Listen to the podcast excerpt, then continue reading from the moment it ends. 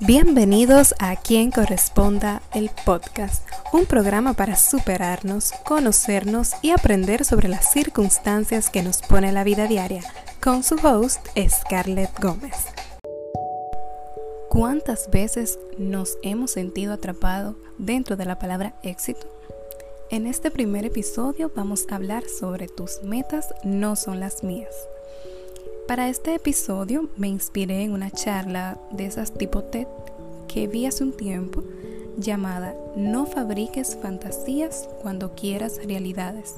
Y también me inspiré en aquellas personas que cuestionan las decisiones que tomas en tu vida.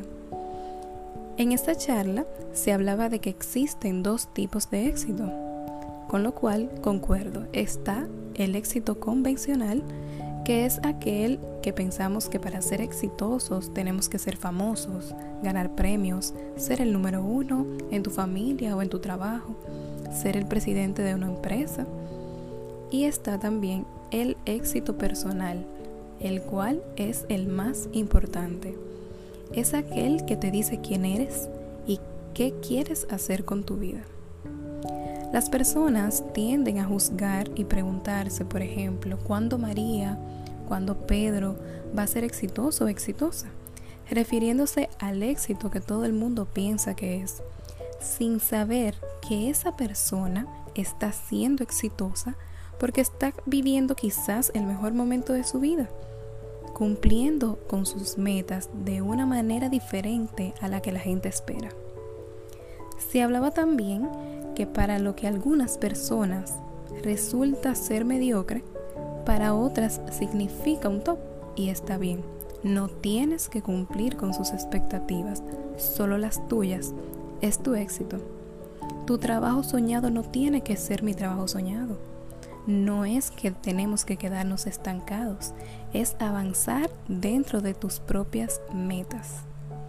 No sé si les ha pasado que a veces están hablando con alguien y una persona emite una opinión sobre otra diciendo que tal vez esa persona debería de hacer una carrera universitaria o conseguirse otro empleo. A lo que yo a veces pienso que no todo el mundo nació para hacer una carrera universitaria. Eso no quiere decir que, que la persona no debe educarse. Sí lo tiene que hacer. Tiene que tener también un poco de cultura pero hay muchas personas que han tenido éxito sin tener un título en la pared, solo explotando el don con el que ha nacido. Muchas personas también preguntan o te dicen, ya te graduaste, ya tienes un trabajo fijo, solamente te, te, hace falta casarte y tener hijos para completar. Y yo me pregunto, ¿completar qué? ¿Mi felicidad? ¿Mis metas o las tuyas? ¿Y si no me quiero casar? ¿O si no quiero tener hijos? ¿Eso significa entonces que no voy a ser exitosa? Tener una familia o un matrimonio no te hace ser exitoso.